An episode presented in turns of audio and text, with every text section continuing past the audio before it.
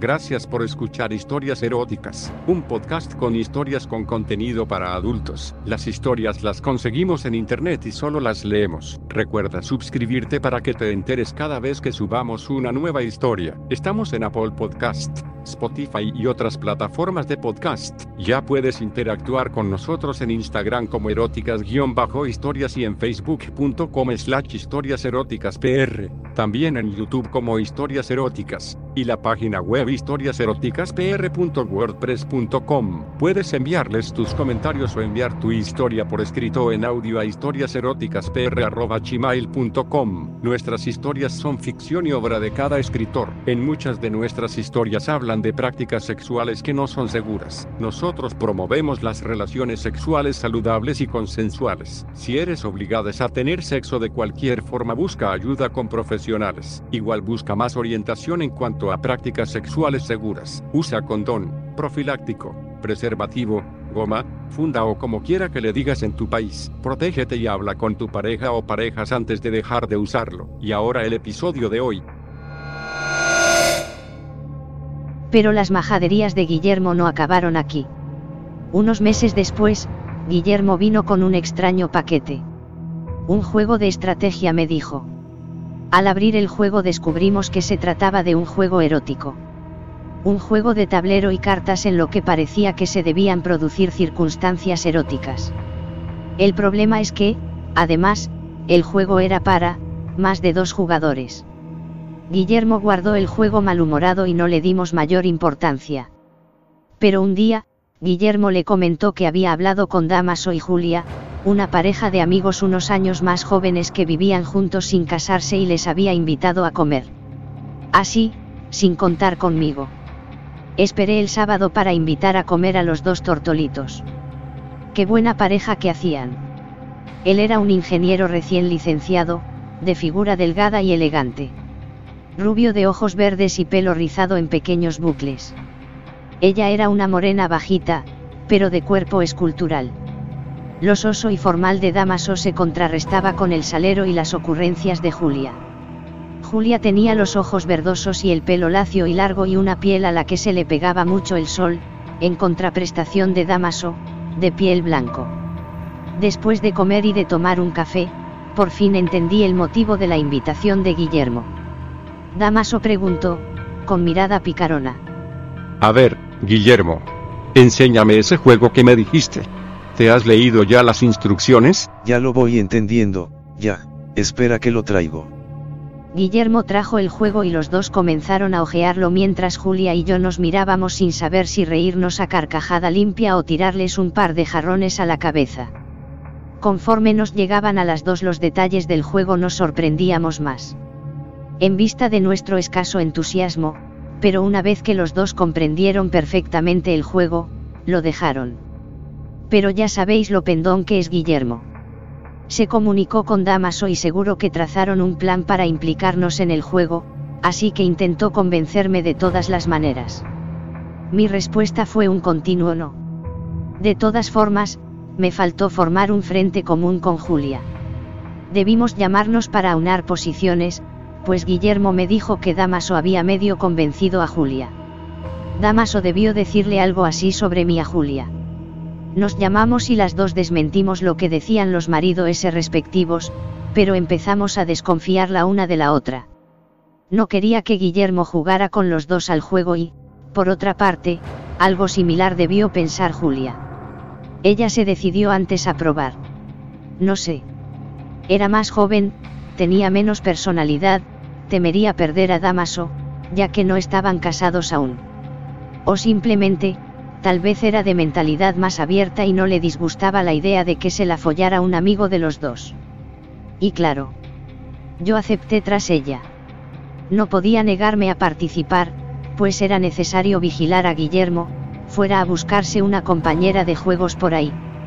Haría de tripas corazón y dejaría que Damaso, pro el que sentía por otra parte, bastante cariño. Y así, una tarde quedamos para tomar café y jugar. Ese día me preparé a conciencia.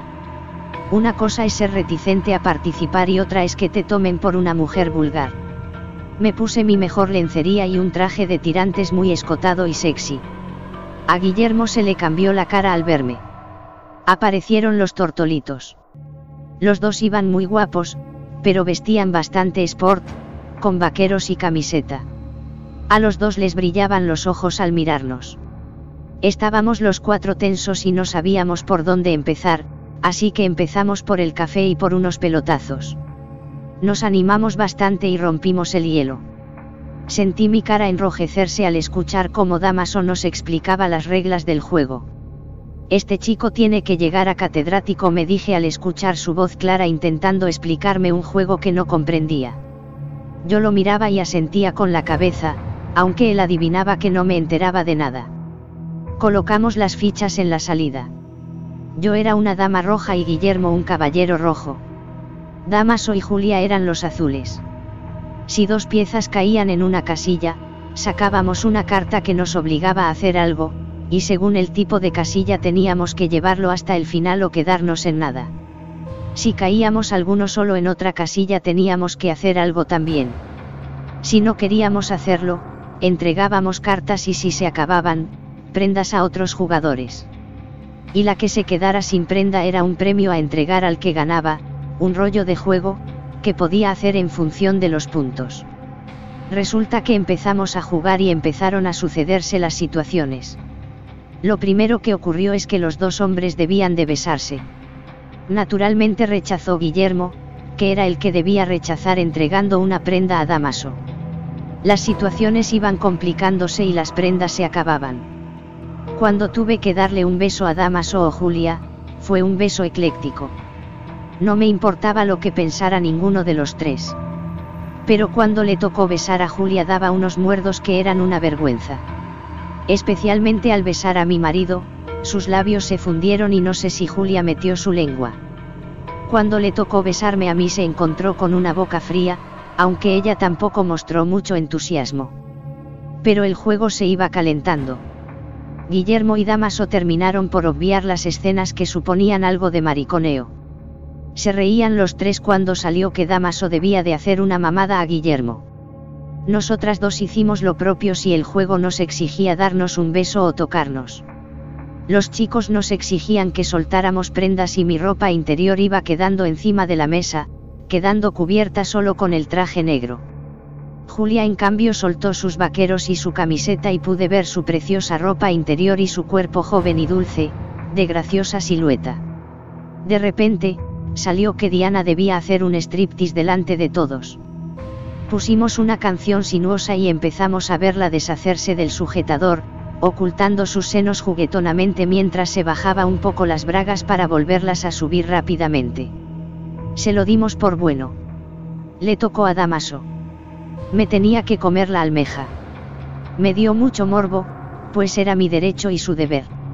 No era nada igual a lo que había sucedido con los amigotes de Guillermo cuando jugaban a las cartas. Me levanté el traje negro y me senté en el sillón. Guillermo y Julia observaban cómo Damaso, en pantalones, se acercaba a mi coño e incrustaba sus labios contra mi sexo. Debía hacer lo posible por no correrme pues eso haría que me penalizaran con otra prenda.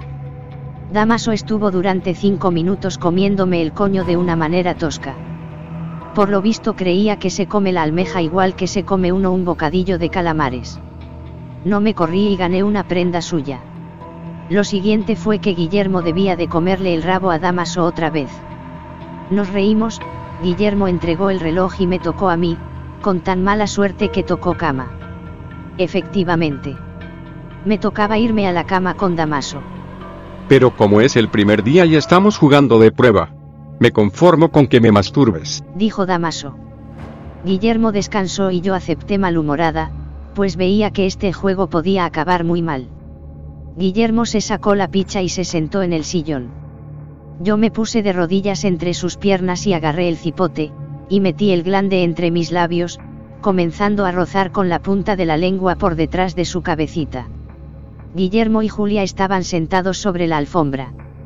Damaso me apartó el pelo de la mejilla para que me vieran. Me sentí observada y deseaba parar, pero tenía que acabar lo empezado. Damaso bajó los tirantes del vestido y me bajó la cremallera que cruzaba mi espalda. Comencé a experimentar una grata sensación de chupadora al sentir crecer su miembro dentro de mí y sentir una gotita viscosa en la rayita de su cabezuela.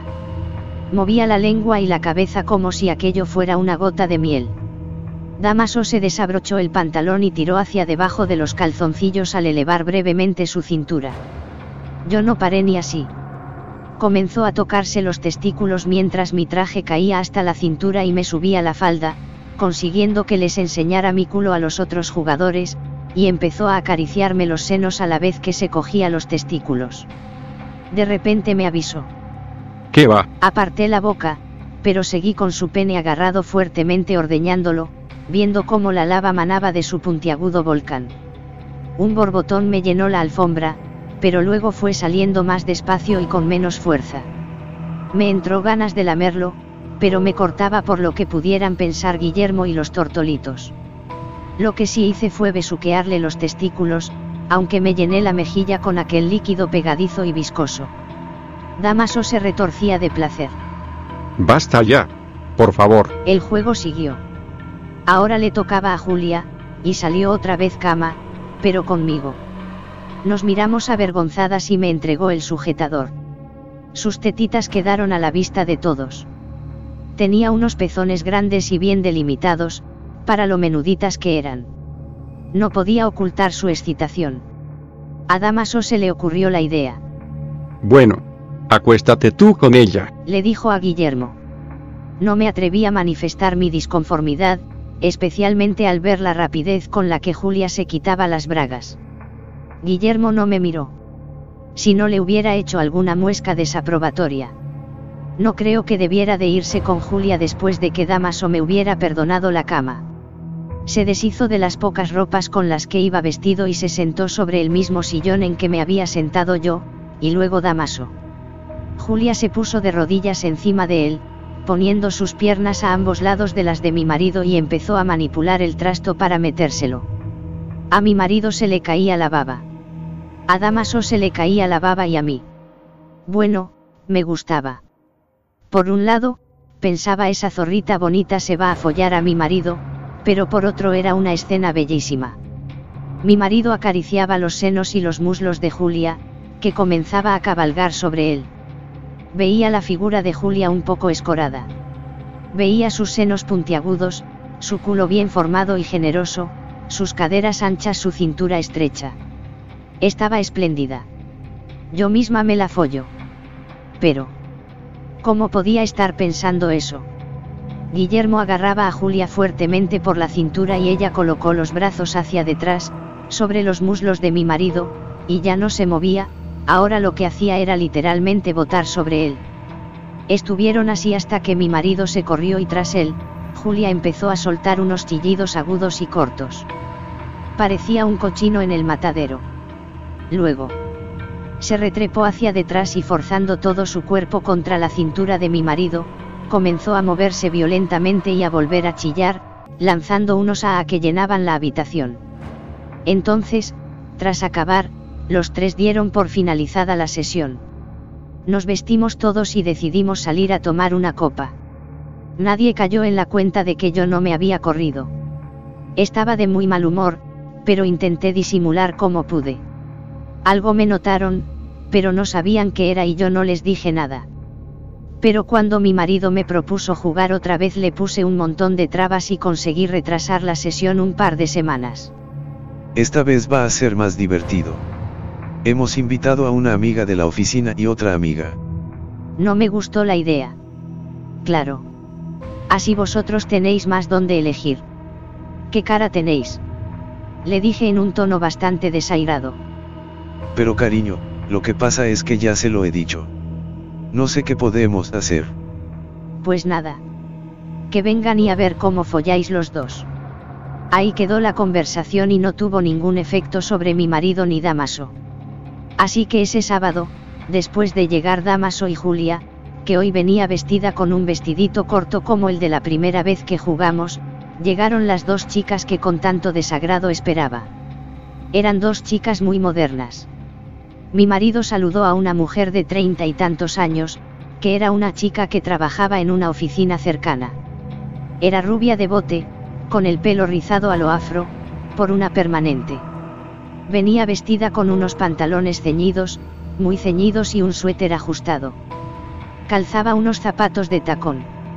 Era una mujer un poco metida en carnes, pero sin pasarse.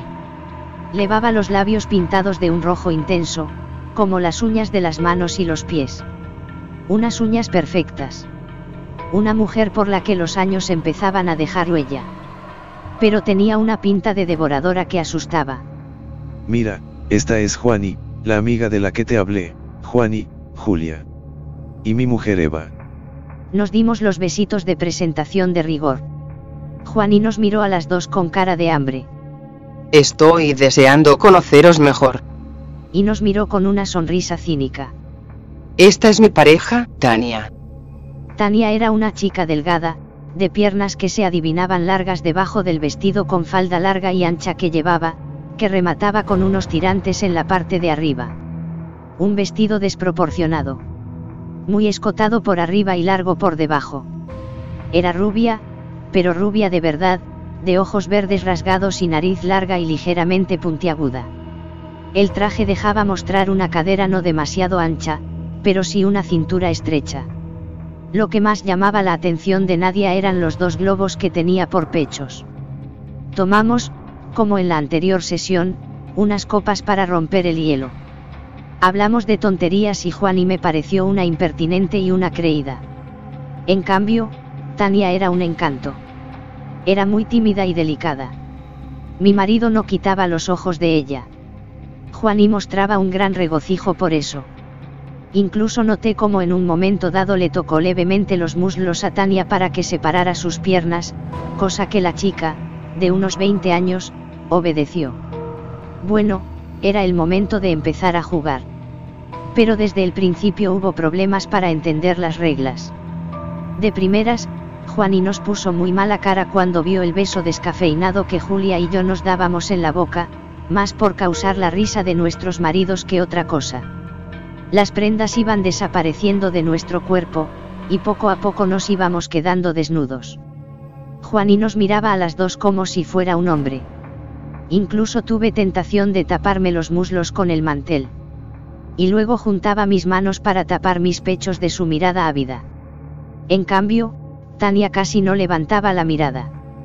Al soltar la primera prenda se deshizo del vestido y pudimos ver su piel blanca, rosácea. No llevaba sostén y unos senos enormes y en parte caídos me llenaron la vista, y la de los hombres también. Tenía en medio unos pezones grandes, difuminados. A Damaso le tocó bailar con la más fea, es decir, le tocó que Juani le masturbara con la boca. Pero pronto nos dimos cuenta de que Juani era una experta lamedora. Damaso tardó menos de un minuto en correrse. La mujer no apartó su boca, y Damaso se retorcía de placer. Miré a Julia que sonreía ingenua y permisiva. Juani escupió disimuladamente el semen de Damaso en un pañuelo de papel. Luego le tocó a Julia. Le tocó besarse con Juani. Yo pensaba que iba a darse un besito en los labios y ya está, y para mí que las intenciones de mi amiga eran esas, pero Juani le agarró de la barbilla y el beso se convirtió en un muerdo al que Julia se entregó al final. Damaso estaba boquiabierto y el gilipollas de Guillermo se reía, mientras Tania miraba de reojo. Luego le tocó a Tania.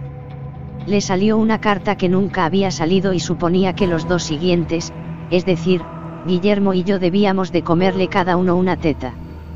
Yo por un momento estaba dispuesta, porque de verdad que eran las tetas más deseables que os podáis imaginar, pero mi marido intervino.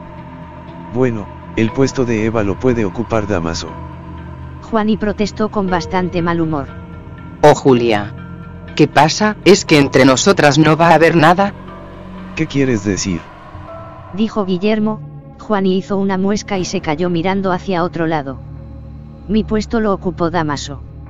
Los dos hombres tomaron a la chica, cada uno de una teta y comenzaron a mamar de ella mientras la chica miraba unas veces hacia abajo y otras hacia arriba, pero siempre con los ojos cerrados. Los dos hombres parecían dos lechones. Juani miraba ahora sonriente.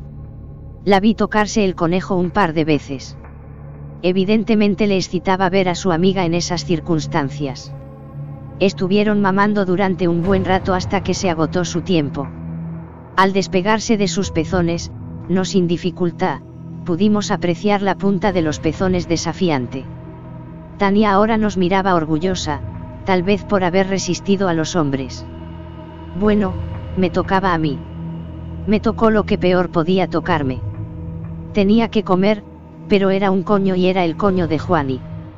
Me quité las bragas como última prenda, pues no estaba dispuesta a aquello, a pesar de las protestas de Juani, aunque reconocía que era una regla del juego el entregar una prenda, pero con ello quedaba desnuda y era el premio que obtendría el vencedor. Y el vencedor fue una vencedora. Tania. Y su premio era yo. Juan y la animó a tomarme, yo me negué en rotundo, Guillermo intervino para defenderme. Damaso ofreció a Julia en su lugar, que le dijo a su novio que sí estaba loco. Y entonces Juani se desahogó.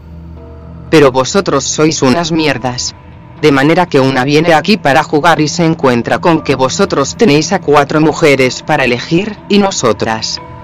Señalándose ella y Tania. A solo dos tíos, que no están ni buenos y que no nos gustan. Anda ya a la mierda, hombre. Las dos chicas se marcharon. Nosotros nos quedamos un poco tensos y cabreados. Guillermo repuso. Yo cómo iba a pensar que Juani era lesbiana. Dejamos de jugar. Mi marido no se había corrido y yo tampoco, así que Damaso nos propuso que hiciéramos el amor allí delante de ellos. En realidad, no era peor que hacer el amor con un desconocido, peor que pensaría Julia. Y porque me interesaba lo que Julia pensara de mí. Bueno, pues a mi marido le pareció bien. No me preguntó mi opinión. Quitaron todo lo que había sobre una fuerte mesa baja que tenemos frente al sofá y me tendió sobre la mesa. Me quise levantar pues realmente me negaba a hacer el amor de aquella manera, pero Guillermo se echó sobre mí y se bajó los pantalones. Le golpeé con los puños cerrados, pero era ilusorio pensar que se apartaría. Para colmo, Damaso me cogió de los brazos y tiró de ellos hacia detrás, colocándose frente a mí, pero del revés. Mi marido no tuvo dificultad en metérmela. Abrí las piernas y puse mis piernas en sus riñones e intenté golpearlo, pero me traicionó lo que menos pensaba que pudiera hacerlo. Julia me agarró de las piernas y las ató por detrás de mi marido con una de sus medias. Ya no podía golpear. Mi marido comenzó a follarme a lo loco. Julia nos miraba sentada en el sofá y pude sentir incluso cómo acarició uno de mis senos, aunque levemente. Guillermo estaba violándome con la ayuda de Damaso y la pasividad de Julia. Al sentir el semen de mi marido impactar contra las paredes de mi vagina comencé a correrme yo también, pues la verdad es que el hecho de sentirme forzada no me inhibió en absoluto del placer sexual. Chillé sin saber si lo hacía fruto del orgasmo o pidiendo que me soltaran. Más tarde, cuando hubo pasado el clímax y se me pasó la sensación de la violación, me explicaron que lo habían hablado entre ellos antes y que lo habían visto interesante. Me pregunto por qué no decidieron violar a Julia. Julia me respondió. Es que tú seguro que no les dejabas que me violaran. Valiente amiga. Era martes y estaba sola en casa por la mañana. Habían pasado dos días desde la movida. Tocaron a la puerta. Era Tania que deseaba saber si me había encontrado un pendiente. Me pidió pasar para ayudarme a buscarlo. La dejé entrar al portero. Iba vestida solo con el camisón y no llevaba sujetador. Después de haber visto las tetas que tenía y cómo las mamaban, no me importaba que me viera así. Abrí la puerta mecánicamente al tocar el timbre y la vi aparecer con un vestido parecido al que trajo el sábado, pero con la falda bastante más corta, y tras ella, a Juani. Juani iba vestida con un traje de chaqueta de falda estrecha. Al verme tan sorprendida me dijo, Nada, chica, que me he escapado de la oficina para venir a verte otra vez y ayudar a mi amiga.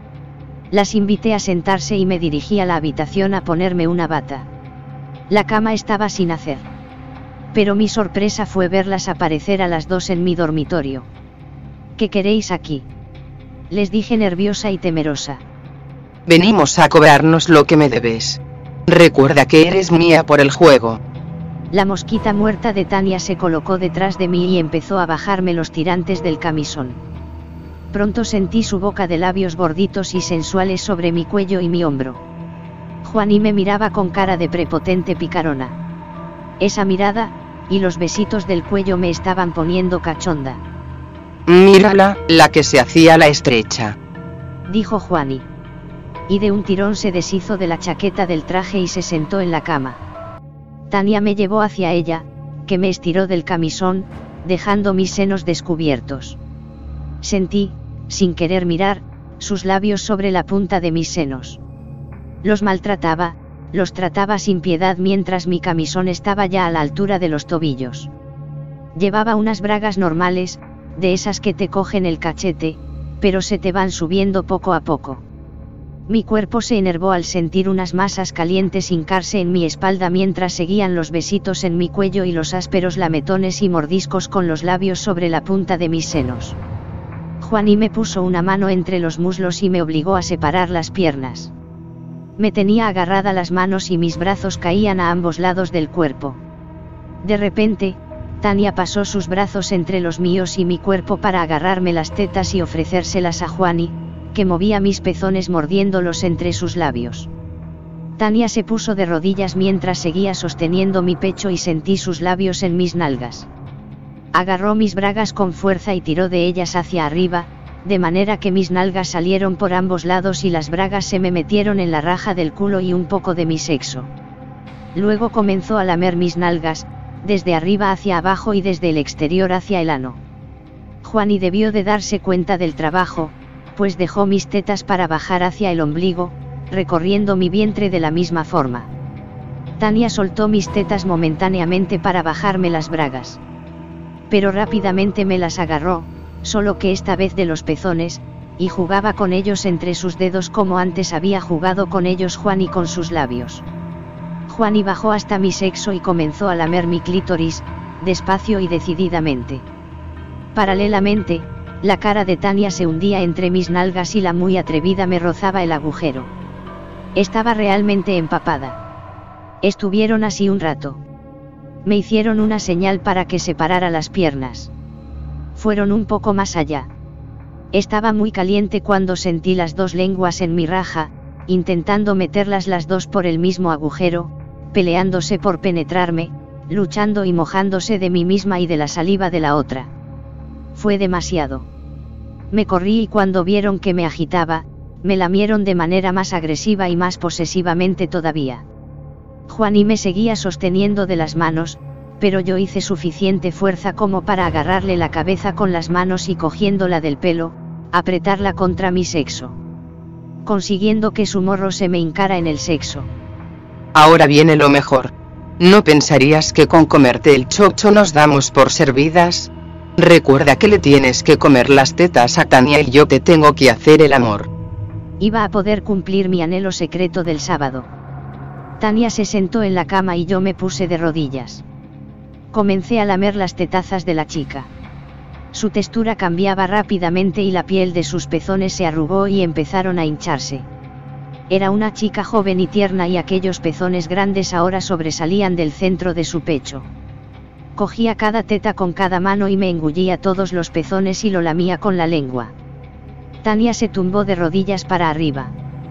Yo me medio tendí, siguiendo de rodillas sobre ella. En un movimiento se bajó las bragas y comenzó a acariciarse el conejo, pasando su brazo por debajo de sus piernas. Sus tetas aplanadas cubrían todo su torso y le resbalaban por los lados. Era deliciosa. De repente, sentí las manos de Juani en mi cintura. Con tanta teta se me había olvidado de que Juani estaba detrás de mí. A un lado vi su ropa. Miré entre mis piernas. Estaba detrás de mí de rodillas. Ahora me agarraba las nalgas y tiraba hacia fuera de ella. De repente comencé a sentir que un cuerpo extraño se me clavaba en mitad del sexo. No esperaba aquello. No sabía lo que era. Tania ahora me agarraba de las manos para que no intentara hacer nada que impidiera mi penetración y el cuerpo se iba hincando. Se me antojaba algo enorme. Iba sintiendo cómo se me metía en mi interior trocito a trocito. Sentía cómo mi sexo se abría y permitía la entrada de aquello. Las piernas de Juani estaban entre las mías. Juani empezó a presionar contra mí, a pesar de lo metido que estaba aquello. Me daba la sensación de que mi vagina no daba más de sí. Ahora aquello entraba y salía. Las embestidas de Juani provocaban que todo mi cuerpo se moviera y mi boca hacía que las tetas de Tania se movieran como un flan. Yo no la soltaba, igual que aquello no me soltaba a mí. Pasé una mano entre mis piernas y toqué mi sexo, abierto y penetrado por un objeto como de goma, enorme. Luego intenté inspeccionar la base del objeto. Había dos cosas de goma debajo, simulando una piel rugosa que identifiqué como dos testículos y luego, unas correas que lo unían a las caderas de Juani. Levanté aquellos cojonazos de goma y le toqué el sexo a Juani. Puse la mano de forma que hinqué mi dedo dentro de su raja. Al principio Juani suavizó sus movimientos, pero luego los hizo más violentos. Me moría de placer. Mordí involuntariamente un pezón de Tania, que movió todo su cuerpo, lanzando un gemido como venido del interior de su vientre. Juani provocaba que aquel enorme aparato entrara y saliera de mí completamente, causándome un roce fenomenal. Yo intentaba causar algún estrago a las chicas, maltratando con boca y mano los pechos de Tania e hincando toda la palma de la mano y los dedos que podía sobre el sexo de Juani. Al final, sentí a Tania, sudando. Moverse debajo de mí por la magia desatada por su propia mano en su sexo. No dejé de lamerla, aunque acabara su orgasmo, en parte porque yo presentía el mío y estaba ya fuera de mí y aquella teta me hacía sentir más próximo el orgasmo. Juani, al verme llegar al orgasmo comenzó a moverse a lo bruto. Estuvo a punto de derribarme. Tania me acariciaba ahora las tetas y yo me conformaba con rozar mis mejillas sobre los pechos de Tania. Terminé corriéndome como una guarra. Juani siguió así durante un rato. Mi vagina se comprimía y agarraba aquel pedazo de miembro, pero Juani lo mantenía dentro. Arqueaba mi cintura para intentar hacer que aquello estuviera cómodo. Esto es lo que quiero ver. Tu jugo saliendo de tu chocho penetrado.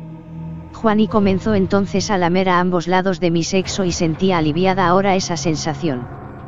Con aquello, las dos chicas se dieron por satisfechas. Supongo que Juani volvería a la oficina, a tomar café durante los descansos con mi marido, y aquella chica, Tania, volvería a la universidad a estudiar. O tal vez se fueran ambas a proseguir la tortilla. Lo cierto es que, al vestirse, Juani olvidó aquel trasto, que miré estasiada al verlo desabrochar de la cintura de mi penetradora. Era lo más enorme que había visto jamás se hizo bien en no enseñármelo antes de montarme, pues hubiera sido peor. Aquello quedó oculto bajo una sábana que cayó encima y Juani se olvidó de él. Yo lo escondí, sin querer tirarlo, en un lugar donde jamás miraría a Guillermo, en el cajón de las toallas limpias. No me atreví a decirle nada a Guillermo, no fuera a mal interpretar lo sucedido. Me sentía culpable por haber abierto la puerta a Tania, por no haber sabido reaccionar, y supongo que por haberlo pasado bien en el fondo. Aquí no acaba la historia de los juegos de mesa, pero tengo que contar lo que me sucedió dos o tres semanas después. Guillermo apareció preocupado, muy preocupado. Le pedí que me dijera varias veces qué le sucedía, pero me decía que no sucedía nada. Yo sabía que algo me ocultaba. Solo después de pedirle que me contara qué le sucedía me empezó a contar algo. No me vas a perdonar. ¿Te acuerdas de que pedí dinero para ampliar la oficina?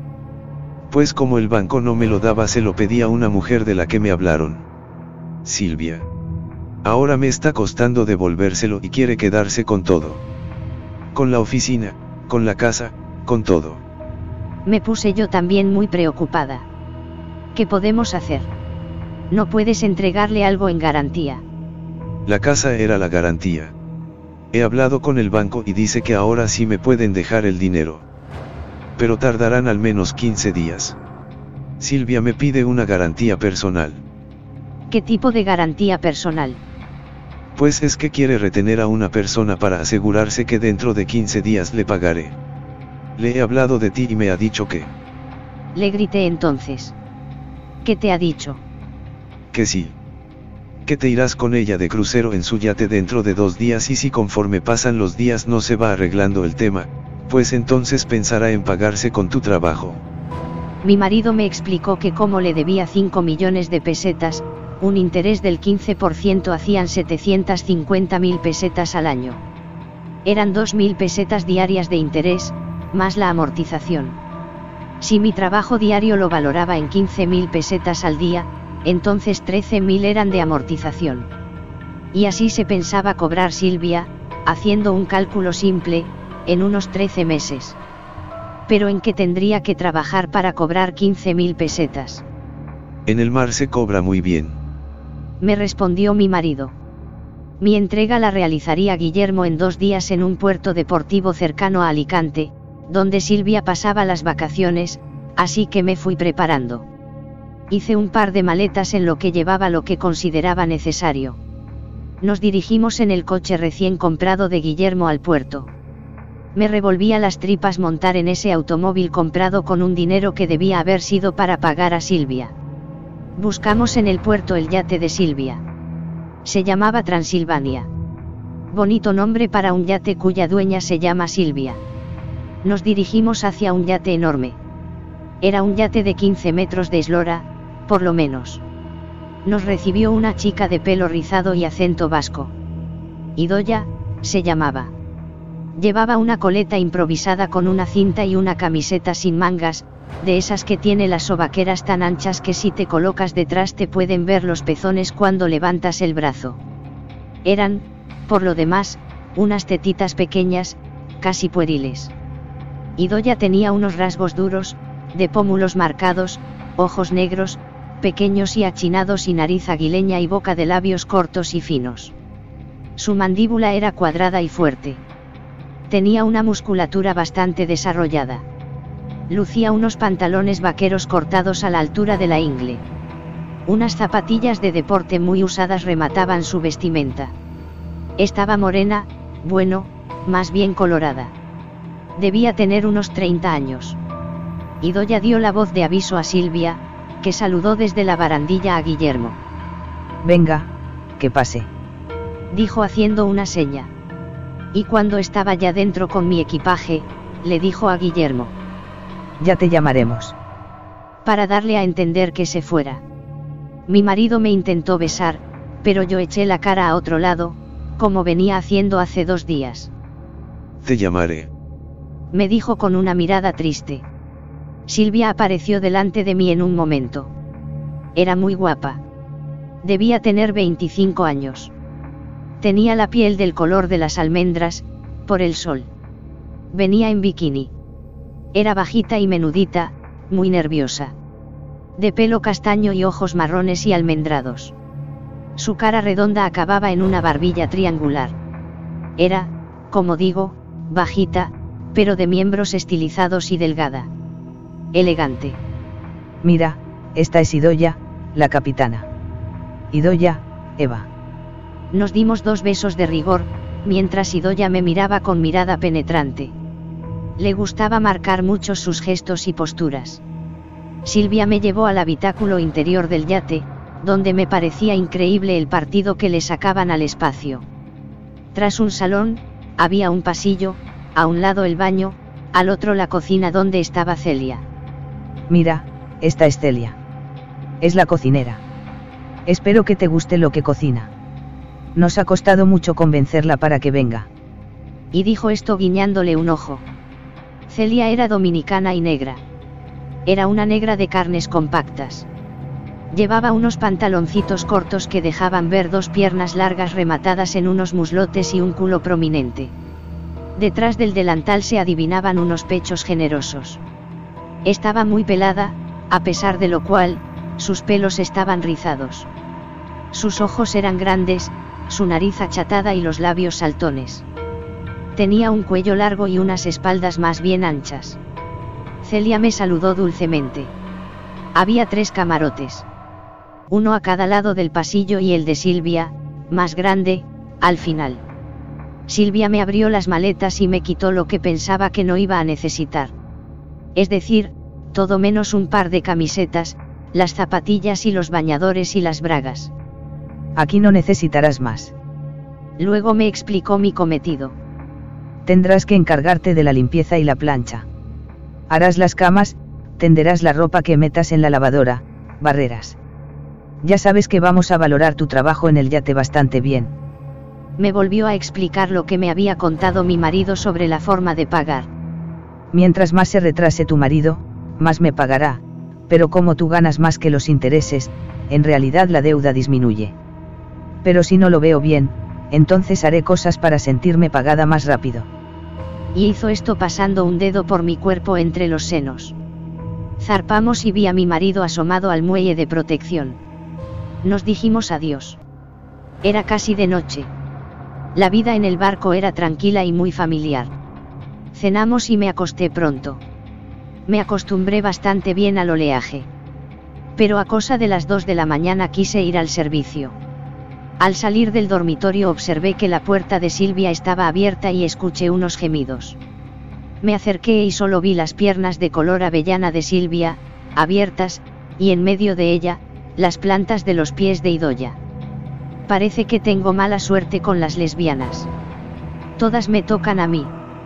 Fui al servicio y volví a asomarme ligeramente, lo suficiente para ver que, de cintura para abajo, Idoya estaba encima de Silvia, y por las extrañas correas que aquella llevaba atada a la cintura, yo diría que se la estaba follando. Me metí rápidamente en mi dormitorio, que no tenía llave y tardé en dormir esperando que apareciera Idoya con aquello de un momento a otro. Al día siguiente, en alta mar, todo me parecía un poco surrealista. Silvia paseaba en tanga por todos sitios. Sus tetitas aparecían por todos los sitios, por las ventanas, al final del pasillo. Celia cantaba canciones de su país mientras se encargaba de la cocina. Idoya hacía de marinero. La radio sonó. Era mi marido que mediante un sistema que Silvia tenía en casa recibía las llamadas. Silvia le preguntó cómo iban las gestiones. Dos semanas. Me tomas por boba. Te doy tres días, si dentro de tres días no tienes el dinero, pasamos al plan B. Idoya le preguntó al cortar la conversación. Silvia le respondió. Dentro de dos días pasamos al plan B.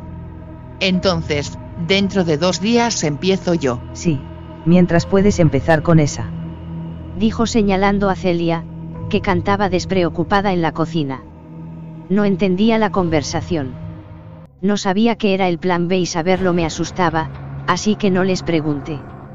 Después de la conversación, Silvia me ordenaba despóticamente. Nunca me había fijado en el cuerpo de las negras. Celia me parecía un cuerpo curioso. Sus palmas de las manos blancas, sus extremidades tan largas. Me entretenía mirándola. El primer día se me hizo larguísimo. Eso era no parar. Me acosté pronto y dormí como un lirón, pero me despertó una conversación que tenía lugar al lado. Idoya intentaba convencer a Celia. Venga, mujer, Solo un ratito. El besito de ayer fue muy bonito. Por su parte, Celia protestaba. Déjame, marinera, no lo hagas, que nos van a oír. Y Doya continuaba. Celia parecía protestar menos y bajar el tono de voz hasta que ambas voces se hicieron casi imperceptibles, pero entonces empezó a oírse el rítmico crujir de unas maderas, agitadas por un balanceo copulador. Celia empezó a decir cosas ininteligibles y alternaba la charla con gemidos amorosos, hasta que solo se escucharon los gemidos. Al rato escuché pisadas de Idoya marchando hacia el cuarto de Silvia. Esto significaba que empezara con Eva. Mal se me ponían las cosas. Fijándose una bien podía ver cómo Idoya sobaba discretamente a Celia al día siguiente y no me hubiera extrañado oírlas amarse esa noche si no hubiera sido porque caí como un lirón. A la mañana siguiente, Silvia esperaba la llamada de Guillermo. Celia, al servirle el café se lo derramó ligeramente. Silvia la miró con rabia. Celia se debió poner nerviosa, pues dejó caer el azucarero, que se rompió. ¿Has visto lo que has hecho? ¿Esto quién me lo paga? Parecía celosa por lo de Idoya. Celia miraba el suelo. Me lo voy a cobrar. Vaya que sí. Esa misma mañana comprendí por qué me estaba dispuesta Silvia a valorar tan alto mi trabajo. Al acabar de limpiar la cubierta, entré al salón y me extrañó no ver a Celia. Esperaba que saliera del baño, pero me dirigí a él y la puerta estaba abierta y el servicio libre. Me asomé a su cuarto. Celia estaba tumbada en la cama, mirando al techo, con los pantalones y las bragas bajadas hasta sus rodillas, sus piernas estaban ligeramente dobladas. Se había desprovisto de camiseta y sostén. Silvia estaba de rodillas, con la boca sobre uno de aquellos pezones oscuros, casi negros. Tenía su mano puesta entre las piernas de Celia. Celia me vio asomarme, pero miró al cielo, sin decir nada, esperando a que todo aquello pasara. Me fui de allí para no ser descubierta. Guillermo llamó con malas noticias y Silvia le dio permiso a Idoya para proceder. No tardó ni media hora en empezar a tirarme los tejos. Mira, aquí en el mar no tenemos hombres y tenemos que arreglarnos nosotras. Idoya no perdía prenda. ¿Lo has probado alguna vez?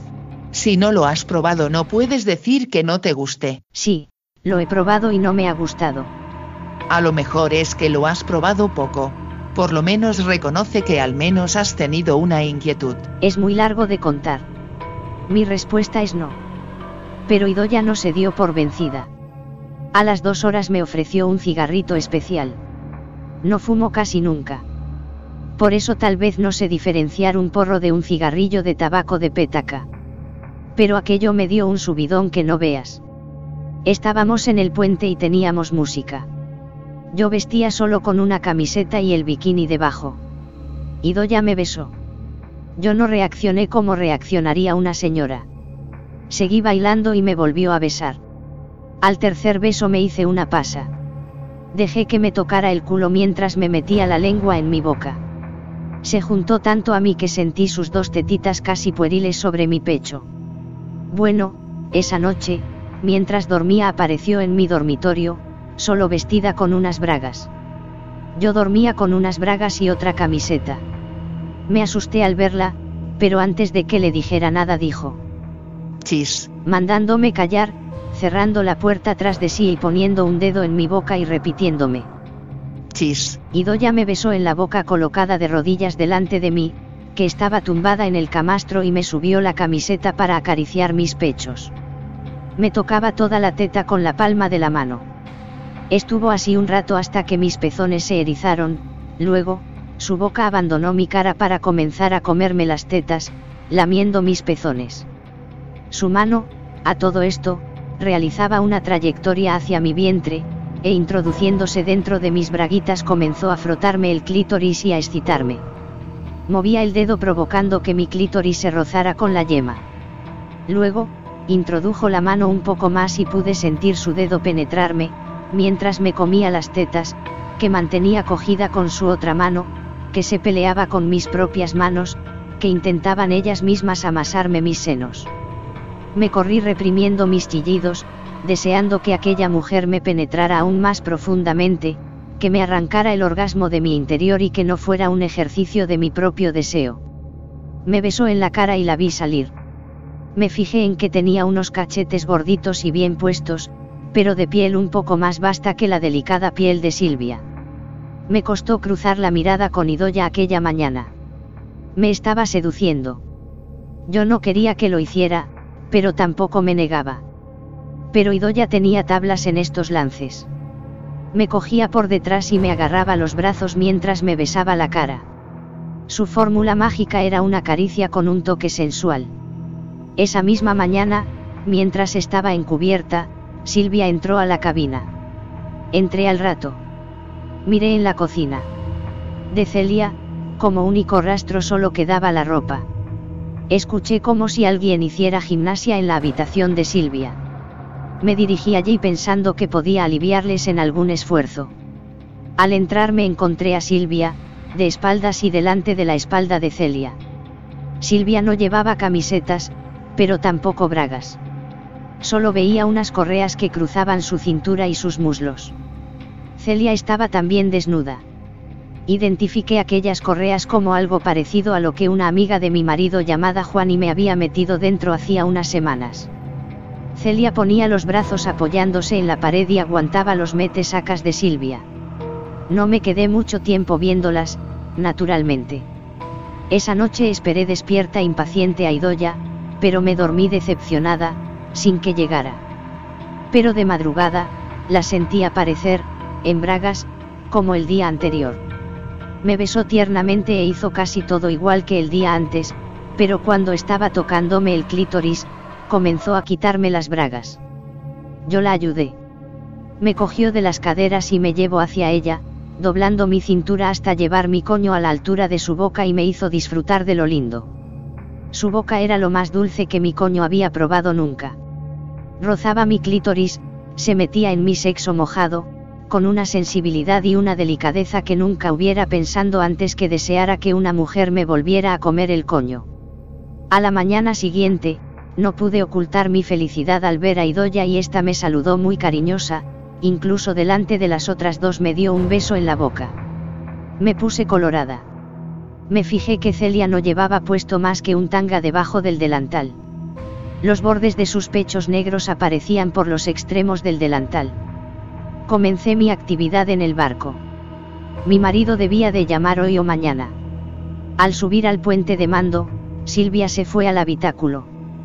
Tuve la tentación de seguirla para espiarla, pero me contuve. Idoya irónicamente me preguntó. ¿Qué pasa? ¿Hoy no tienes ganas de verlas? No pude responder más que un no. Idoya me dejó que cogiera el timón. Agarraba aquella rueda mientras ella se ponía detrás mía y me cogía las manos. Sentí hincarse su muslo entre mis nalgas. Idoya me besaba el cuello y los hombros de una manera irresistible. Metió su mano por debajo de mi camiseta y me bajó la parte de arriba del bikini. Yo la dejaba hacer. Mientras me tocaba las tetas, Idoya bajó su mano para meterla dentro del tanga. Yo seguía asida al timón, sintiendo su dedo penetrarme y sintiendo la blandura de su vientre en mis nalgas. Me abandoné a ella. Idoya me masturbó así. Me corrí y solo entonces me di la vuelta para intercambiar nuestros besos de amor. Llegó la noche e Idoya no esperó a que todos se acostaran para aparecer en mi cuarto. Me estaba quitando la camiseta cuando apareció allí, aún vestida. A mí me pilló en bragas. ¿Qué haces? Guión. Ya ves. Idoya se quitó la camiseta y dejó ver sus tetas. Luego cerró la puerta. Pero, van a saber lo nuestro. Le dije preocupada. Ya lo saben. Anda, haz algo por la patria. Vete quitando las bragas. Me quité las bragas mientras ella se deshacía de los vaqueros. Nunca me había fijado. Debajo de los sucios y raídos vaqueros cortados y deshilachados, Idioa no llevaba bragas. Tenía un coño de pelo negro y dura, que le cubría bien sus partes. Hoy tengo ganas de que me comas el coño, nena. Pero es que yo no sé. Bueno, no te preocupes. Tú haz solo lo que yo te voy haciendo a ti. Tiéndete. No, en la cama no.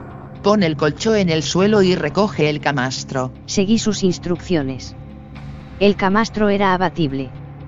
Yo lo recogí. Me tumbé en el suelo. Me fijé en su coño negro desde el suelo. Nunca había visto ninguno. Idoya se colocó a gatas, pero al revés mía. Estaba en mi cara. Hicimos un giro de cuello para besarnos y empezó a avanzar hacia los pies. Cuando su boca estuvo frente a mis pechos se entretuvo en besármelos. Sus tetitas caían sobre mí, minúsculas pero exquisitas. Roce su punta con mi lengua. Sus pezones reaccionaron rápidamente y parecían dos fresas en medio de un nuevo frito. Siguió su trayectoria descendente. Ahora estaba en mi ombligo y mi vientre. La acariciaba y lo besaba. Sentía su lengua jugar con él. Luego ya estaba frente a mi coño. Yo tenía el suyo muy cerca. Idioa se tendió en parte sobre mí. No ponía todo su peso, pero nuestras pieles estaban en contacto. Veía el coño de Idoya, pero la parte de detrás, las nalgas. Idoya me agarró de los muslos y pasando los brazos alrededor de ellos, puso su mano en ambos partes de mi sexo, separándome los labios. Haz tú lo mismo que yo. Su coño abierto era para mí algo exótico. Una rica ostra, una fruta tropical. Sentí su lengua lamer dentro de mí. Yo hice lo mismo. Su coño olía a un olor fuerte, a mar, pero me atraía. Su sabor era ligeramente amargo. Su lengua era de una osadía increíble. Me separaba los labios del sexo y su lengua me penetraba hasta donde pensaba que no podía llegar una lengua. Intenté hacer lo mismo, pero estaba en una actitud autocomplaciente. Mi coño debía destilar jugos. Su sexo me empapaba la barbilla. Empecé a sentir que me introducía un dedo a la par que me lamía. Una mano se ponía peligrosamente en una nalga. La yema de uno de sus dedos me rozaba el ano. Incrusté mi cara contra su sexo, intentando devorarlo. Un calor intenso me recorría el cuerpo. Me empapaba de sudor. Empezaba a sentir el cosquilleo de mi vientre, mis labios y el clítoris a punto de reventar y una sensación interior que solo se mitigaba, y parcialmente moviéndome en el colchón. Me consolaba saber que Idoya pasaba por un trance similar. Comencé a correrme. Quise reprimirme para que no me oyeran, pero de repente no me importaba más que follar. Idoya me penetró todo lo que pudo con su dedo mientras me mordía el clítoris con sus labios, intentando que no se escapara por mis movimientos convulsivos. Me terminé de correr poco a poco. Ahora me toca a mí, dijo Idoya sentándose sobre mi cara y apoyándose con sus brazos extendidos sobre mis muslos. Su coño se estrelló en mi cara y comenzó a moverse contra mí. Era mi nariz lo que se metía en su sexo, mientras le lamía el clítoris con la lengua. Una oleada de flujo me resbaló por las mejillas mientras ella se corría. Idoya, tendida a mi lado, me lamió sus propios flujos de mi cara. Estuvimos así hasta dormirnos. Luego, al despertar de madrugada, ya no estaba. Eva, tu marido me llamó esta mañana temprano. Creo que vamos a pasar a la segunda fase del plan B. Desde ahora puedo hacer uso de ti. Silvia me miraba en su camarote, desde donde me había requerido a eso de las 11 de la mañana, mientras hacía mis labores. Y voy a empezar ahora mismo. Le he contado algo de lo tuyo y lo de Idoya. Se ha mostrado muy conmovido. Quizás si te como el coño yo también tenga a bien pagarme. Silvia se levantó de la cama y me ordenó que me sentara en la cama. Venga, que es para hoy. Quítate las bragas antes. Me quité las bragas. Mi sexo quedaba cubierto por la camiseta, pero al sentarme, se me veía. Lo primero que vamos a hacer es quitarte la barba. Aquí solo Idoya lleva barba. No sabía a qué se refería. Silvia tiró de mi camiseta. Estaba solo con la parte de arriba del viking. Puse mis manos entre las piernas. Será mejor que te tumbes. Me tumbé y colocó una almohada debajo de mis nalgas. La vi coger unas tijerillas adivinando que comenzaría por recortarme los pelos. Oía la tijerilla cerrarse y abrirse, hasta que finalizó su cometido. Miré a mi sexo mientras Silvia cogía una especie de desodorante del que salió una espuma blanca con el que comenzó a untarme el sexo.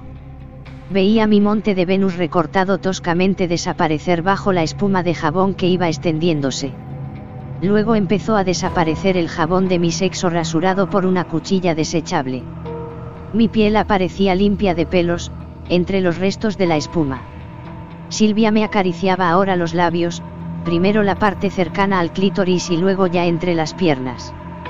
Cuando acabó, me limpió todo con una esponja y luego colocó una toalla mojada con agua templada encima de mi sexo. Fue una sensación gratificante. Ya te puedes ir. Me dijo. Esperaba algo más. No comprendía por qué me había afeitado. Bueno.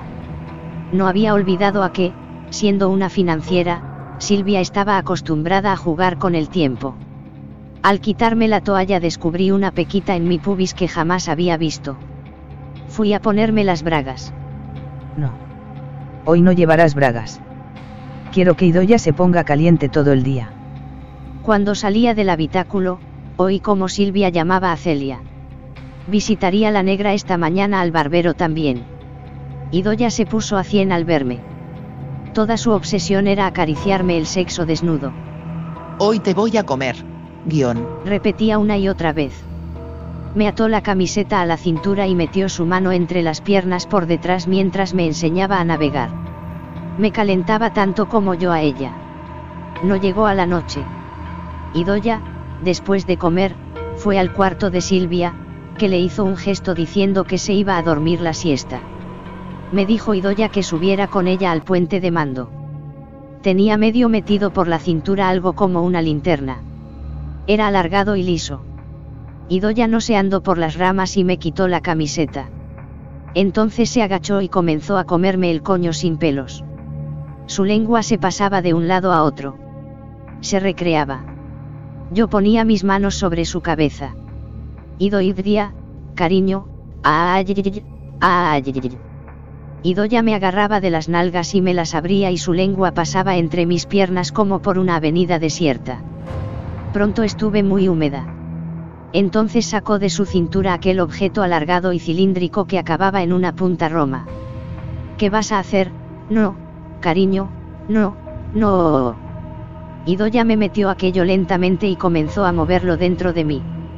Yo me acariciaba los pechos unas veces, y otras estiraba del pelo a Idoya, que seguía metiéndome aquello mientras me lamía el clítoris.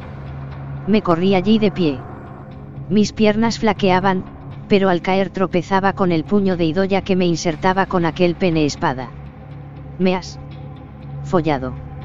le dije con la voz entrecortada mirándola fijamente. Me miraba orgullosa. Tienes un coño muy rico, ¿sabes?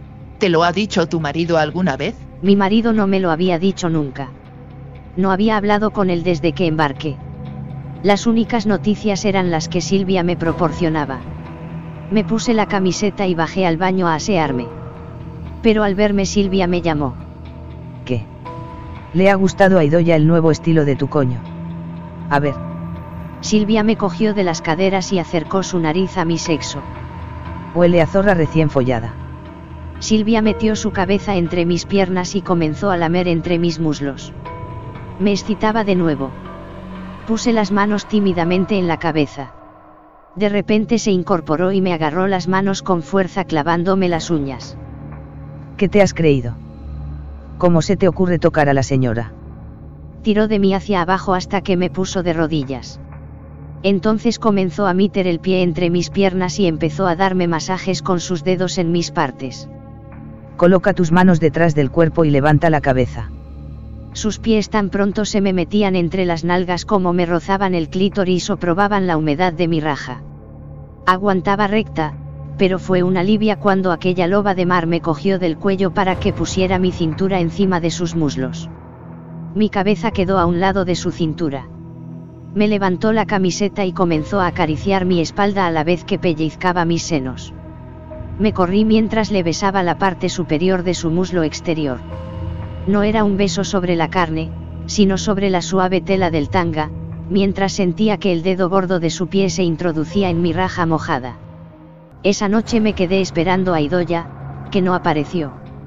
Sin embargo, la sentí en el cuarto de Celia. Me rompió el corazón. Tal vez por eso me peleé con la negra al día siguiente. Fue mientras las dos jefas se bañaban en el mar, cerca de una costa que avistamos después de varios días. Fue una pelea tonta. Yo fregaba el salón y ella se empeñaba en recoger la mesa. Yo creo que fue efecto de llevar tantos días sin pisar tierra. El caso es que de un manotazo le rompí un collar de piedrecitas que tenía y se puso a llorar mientras recogía cada una de las piedrecitas del suelo. Lloraba tan desconsoladamente que dejé de fregar y me puse a ayudarla. Pero se fue a su dormitorio a seguir llorando, intentando recomponer el único recuerdo que le quedaba de su país. Al llegar Silvia e Idoya, Celia fue a contarle lo sucedido. La vi aparecer más calmada después de hablar con ellas. Luego, las jefas me llamaron. Querían hacerme un regalo. Eva.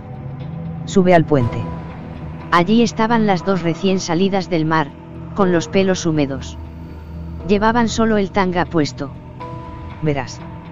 Me dijo Silvia. Anoche Idoya y yo nos preguntábamos si te habrían follado alguna vez a la vez. No. Nunca lo han hecho. ¿Lo ves? Te había dicho que en el fondo es una mosquita muerta, no la puedo llevar allí. Prosiguió Silvia. No tenía ni remota idea de dónde era allí. Pero aprende rápido. Ya verás. Idoya se dirigió hacia mí y me cogió la mano para que la pusiera en el timón. Luego yo puse la otra, pero de repente sacó unas esposas y me las colocó de manera que me trabó las manos al timón. No tuve tiempo de reaccionar. Esto es por si te asustas al principio. Seguro que luego te gusta. Idoya abrió una toalla en la que llevaba envueltos dos consoladores, uno plateado y otro de color negro. Silvia eligió el negro e Idoya cogió el plateado. Torcía el cuello para ver todo esto. Me bajaron las bragas de un tirón. Intenté revolverme, pero Idoya me agarró de las piernas. Es mejor que tú empieces por detrás. Le dijo a Silvia, que procedió a embardunar aquel miembro de vaselina. Luego, empezó a presionar aquello entre mis nalgas. No quería ya moverme, solo juntaba las nalgas para evitar que me penetrara. No. No. Soy virgen de ahí. Silvia se rió.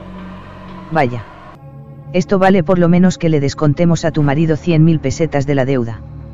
Y prosiguió. Lo sentía ya introducirse. Idoya se había colocado delante mía, de rodillas y me abría las nalgas mientras presionaba con su cabeza en mi vientre, para echarme hacia detrás. Sentí un dolor y luego un extraño placer al sentirme penetrada. Sentía gusto en mi culo y también en la vagina. Silvia terminó de clavarme aquello y ahora sentía cómo lo movía dentro de mí y lo retorcía. Sentía ganas de mearme. No sé cómo explicarlo. Entonces empecé a sentir cómo Idoya hacía lo propio por delante. Sentí que aquello se deslizaba por mi vagina. Ya no quería gritar, ni hablar, ni negarme no nada. Solo quería disfrutar del momento. Sentí las manos de Idoya de nuevo en mis nalgas. Silvia me agarraba del pelo y me obligaba a doblar mi cintura. Luego me agarró el hombro con los dientes y me mordía, mientras me cogía el cuerpo con una mano, que de paso me agarraba los pechos, que intentaban escaparse, con fuerza. Miré hacia abajo pues me intrigaba cómo podía mover Idoya aquel consolador si me separaba ambas nalgas. Efectivamente, al sentir sus pelos rozarse rítmicamente con mi vientre imaginé lo que sucedía. Idoya mordía el extremo del consolador y lo movía con la boca, aquello que sentía no eran los dedos, sino sus labios. Esa fue la gota que colmó el vaso para sufrir un orgasmo. Me puse a chillar, sabiendo que nadie nos oiría, como un cerdo en un matadero. Pasábamos Celia y yo sin mirarnos, muy ofendida la una con la otra. Pasamos así todo el día. Silvia nos comunicó que al día siguiente llegaríamos a Melilla. Lo debíamos celebrar. ¿Cómo? Con una fiesta. Pero con ese enfado que tenéis las dos no va a ser posible. Tenéis que hacer las paces. Venga, daos un besito. Nos acercamos las dos sin mucho entusiasmo y nos besamos en el carrillo. Nunca había tenido tan cerca de una negra. A Silvia entonces comenzó a írsele la olla. Así no, venga, más cerca, abrazaros y daros varios besos.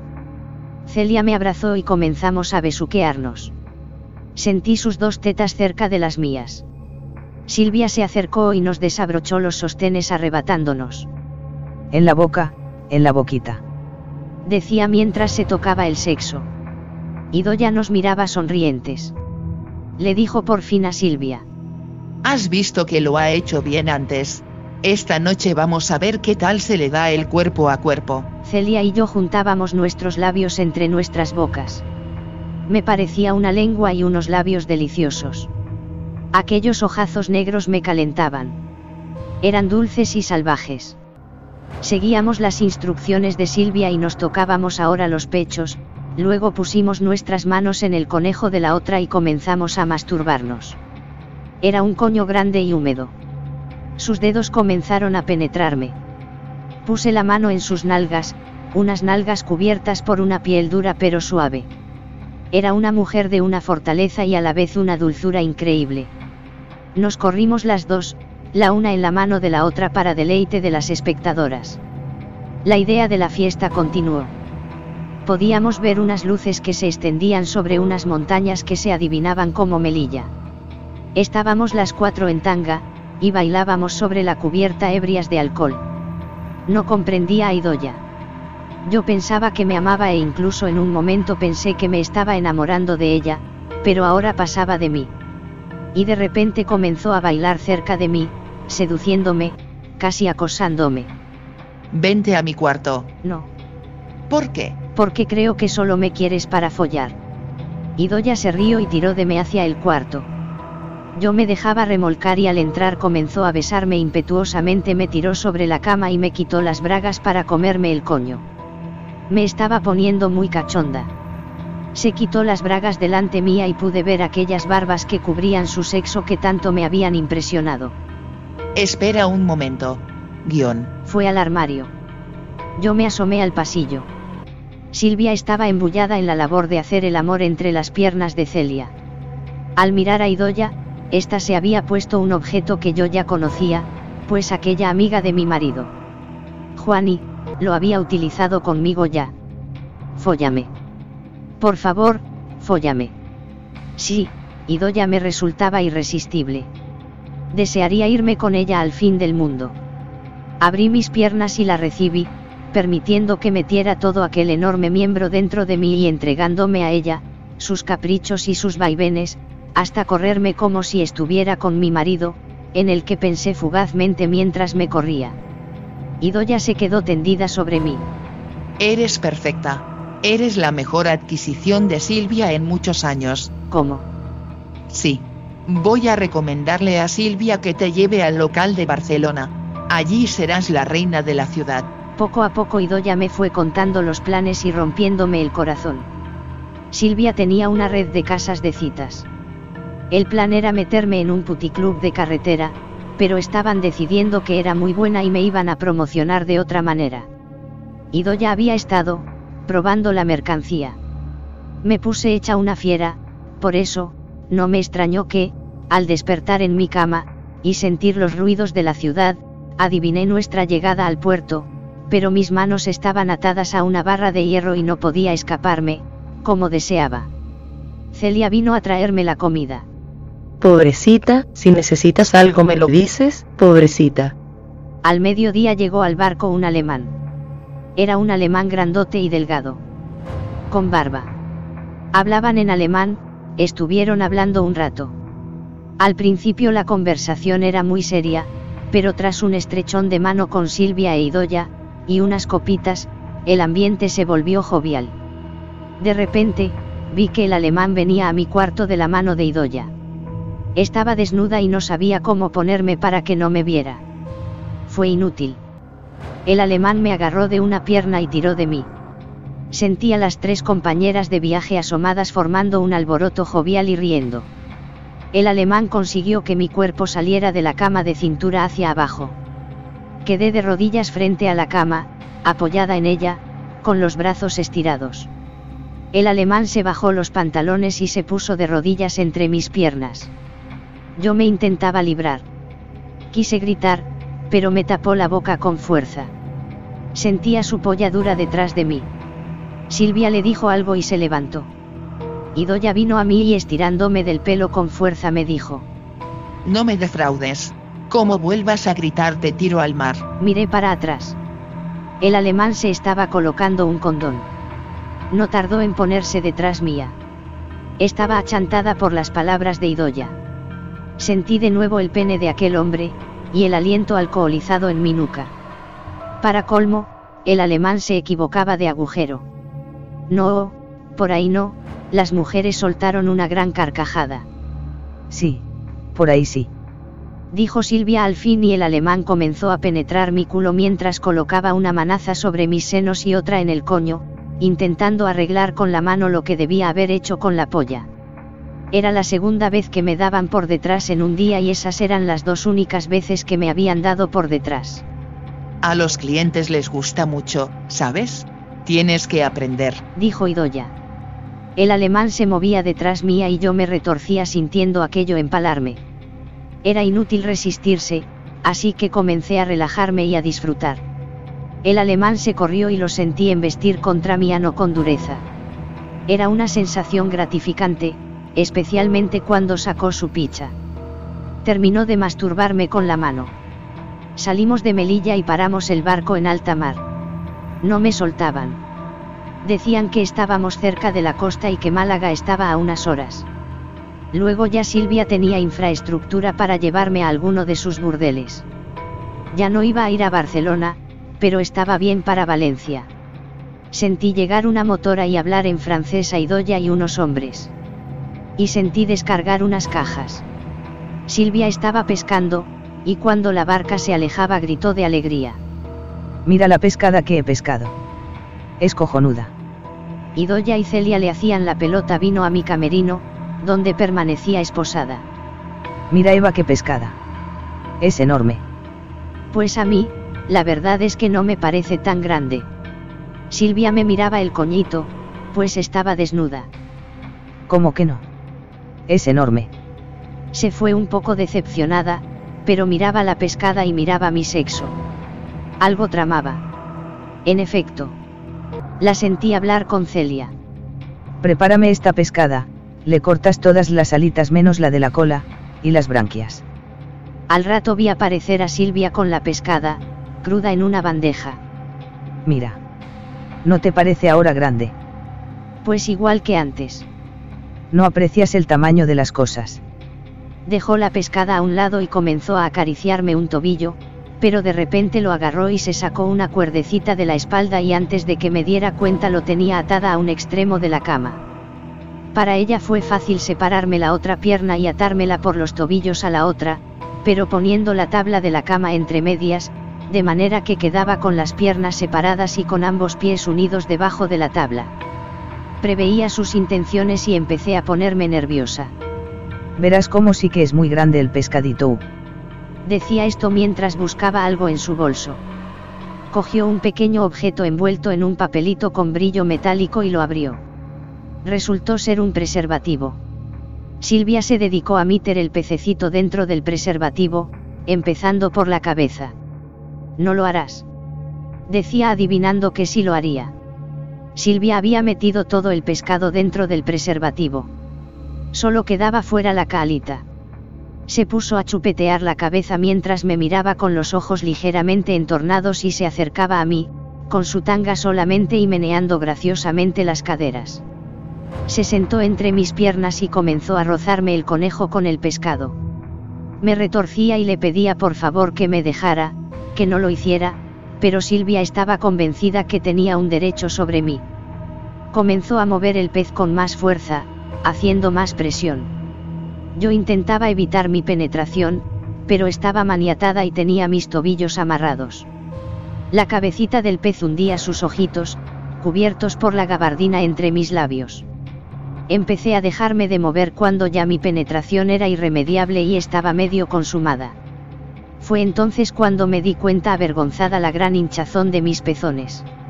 El pez se resbalaba dentro de mi vagina por efectos de su naturaleza escurridiza, la lubricación del preservativo y la humedad de mi vagina, que se abría para recibirlo. Silvia miraba y reflejaba una gran excitación en sus ojos. Disfrutaba follándome con la pescada. El pez era realmente grande. ¿A qué es grande el pececito? Sí, muy grande. Respondí al final mientras me corría fruto de la excitación que me producía el movimiento de aquel pez que se movía por arte de Silvia como si lo acabaran de sacar del agua. Silvia se marchó con su pez, tirando el preservativo al suelo y cogiendo la pescada entre los brazos y acariciándola con la mejilla como si fuera un osito de peluche, mientras cantaba aquello de... Ay mi pescadito uno llores ya más. Yo permanecí así, atada, sin saber si lo del pescadito provocaría una promoción hacia el puticlub de Barcelona o el replanteamiento de lo de Valencia para enviarme a una casita de luces rojas en una solitaria carretera de Murcia. Permanecí así unas horas. De repente hubo en el barco una gran algarabía. ¡Que vienen! ¡Que vienen! gritaba Idoya. Tíralo al mar. Decía Silvia. De repente se oyeron las voces autoritarias de unos hombres. Que nadie se mueva. Lo que faltaba. Serían unos piratas que me secuestrarían y me llevarían a una abandonada donde abusarían de mí hasta la saciedad unas botas militares y detrás un pantalón de color verde rompieron mi maleficio. Era la Guardia Civil, rápidamente me soltó de mis ataduras y me permitió vestirme. Fue muy embarazoso contar lo sucedido a la policía. El inspector, un hombre cuarentón, calvete, un poco gordo y con un gran bigote hacía una recensión de mi historia. O sea, que su marido le debía un montón de dinero a Silvia Moedano que utilizó para comprar un coche. Como no podía pagarlo, y le dice a usted que se vaya a hacer un crucero con las detenidas, deja que le hagan todo tipo de abusos sexuales, permítame una pregunta, ¿le gustaría casarse conmigo? Porque vaya chollo tiene su marido. Los policías se reían. La verdad es que resultaba un poco incomprensible. Si yo le propongo una cosa así a mi mujer, la primera reacción es pegarme un tiro con la paca, y luego se las maletas y se va, seguro. Los policías encontraron aquellos objetos que habían cargado en alta mar y que contenían hachís. Habían detenido al alemán. Seguro que en la cárcel tendría oportunidad de dar y recibir por detrás.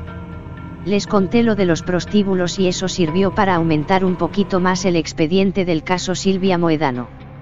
Al final me soltaron, con la promesa de que me llamarían para que testificara. En la puerta de la comisaría me esperaba mi marido con cara demacrada. Evidentemente se veía que lo había pasado casi tan mal como yo. Y esa noche hice el amor por primera vez como se debe de hacer después de un par de semanas de extravagancia, solo que mientras lo hacía pensaba que el pez lo hacía mejor.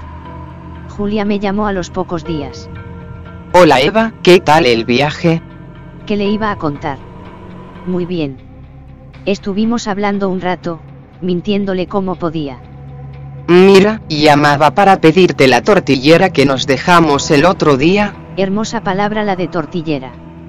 Julia me explicó lo mal que lo había pasado el cerdo de Guillermo durante mi ausencia.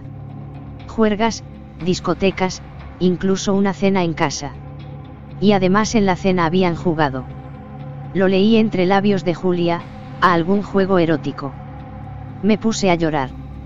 Debía abandonar a Guillermo, pero estaba vencida por todo lo sucedido.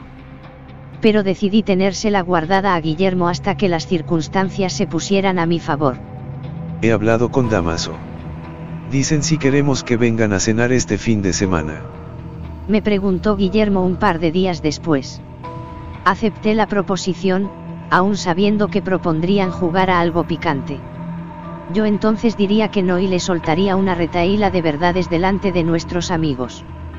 Eso tenía pensando. Llegó el día. Me armaba de fuerza para enfrentarme a Guillermo. Pero cuando entraron Damaso y Julia, qué hermosa era aquella chica, cómo había podido enamorarme de Idoya habiendo tenido antes delante de mí a una chica como Julia. Llevaba un vestidito corto con unos tirantes y una falda de vuelo. Era de verde plátano con flores de colores. Cenamos y me di cuenta de que no le quitaba los ojos de encima. Incluso me sorprendí mirando entre sus muslos, que cerró suavemente al verme estasiada con la mirada perdida entre sus piernas. Jugamos. Dijo al fin Guillermo, con voz un poco duditativa. Todos parecía esperar mi respuesta. ¿A qué? Pues verás, a un nuevo juego que compré el otro día. Tuve tentaciones de frenar a Guillermo pero porque no iba a vencer yo y porque no me iba a llevar a aquella deliciosa chica a la cama. Bueno, dije sin poner mucha energía. Me explicaron el juego. La gran diferencia era que en lugar de ir recibiendo premios o castigos sexuales durante la partida, el vencedor y la perdedora no aparecían hasta el final. La partida duró casi una hora. Yo cobrara ventaja y Julia, tal vez a propósito la perdía. Pensaba en Julia. Porque aceptaba aquellos juegos. Tal vez por morbo, tal vez porque Damaso no la llenaba. Pensé en eso. Damaso había rechazado acostarse conmigo cuando ganó. Tal vez era demasiado conservador para Julia.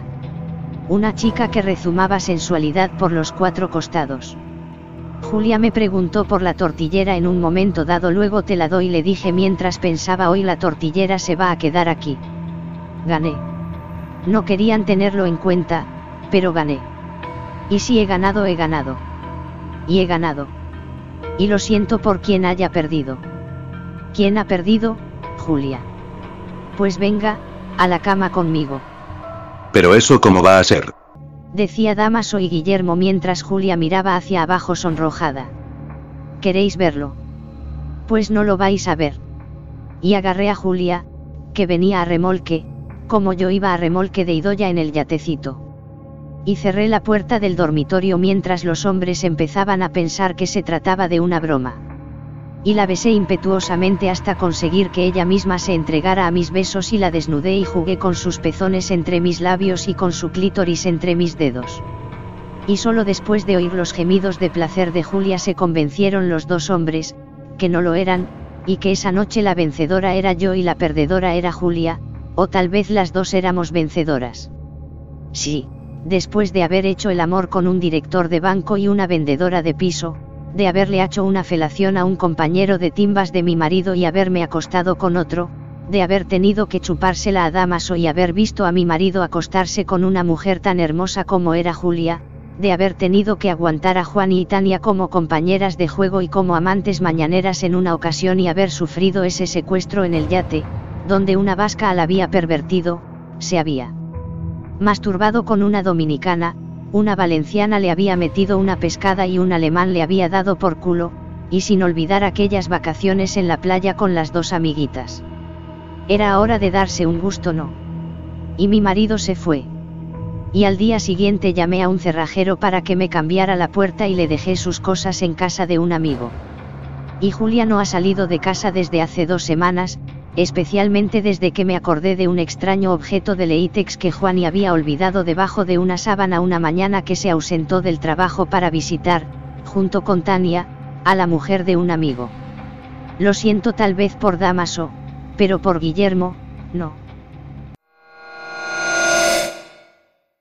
Gracias por escuchar Historias Eróticas, un podcast con historias con contenido para adultos. Las historias las conseguimos en internet y solo las leemos. Recuerda suscribirte para que te enteres cada vez que subamos una nueva historia. Estamos en Apple Podcast. Spotify y otras plataformas de podcast. Ya puedes interactuar con nosotros en Instagram como eróticas-historias y en facebook.com slash historias eróticas pr. También en YouTube como historias eróticas y la página web historiaseroticaspr.wordpress.com. Puedes enviarles tus comentarios o enviar tu historia por escrito en audio a historiaseroticaspr.gmail.com. Nuestras historias son ficción y obra de cada escritor. En muchas de nuestras historias hablan de prácticas sexuales que no son seguras. Nosotros promovemos las relaciones sexuales saludables y consensuales. Si eres obligada a tener sexo de cualquier forma, busca ayuda con profesionales. Igual busca más orientación en cuanto a prácticas sexuales seguras. Usa condón,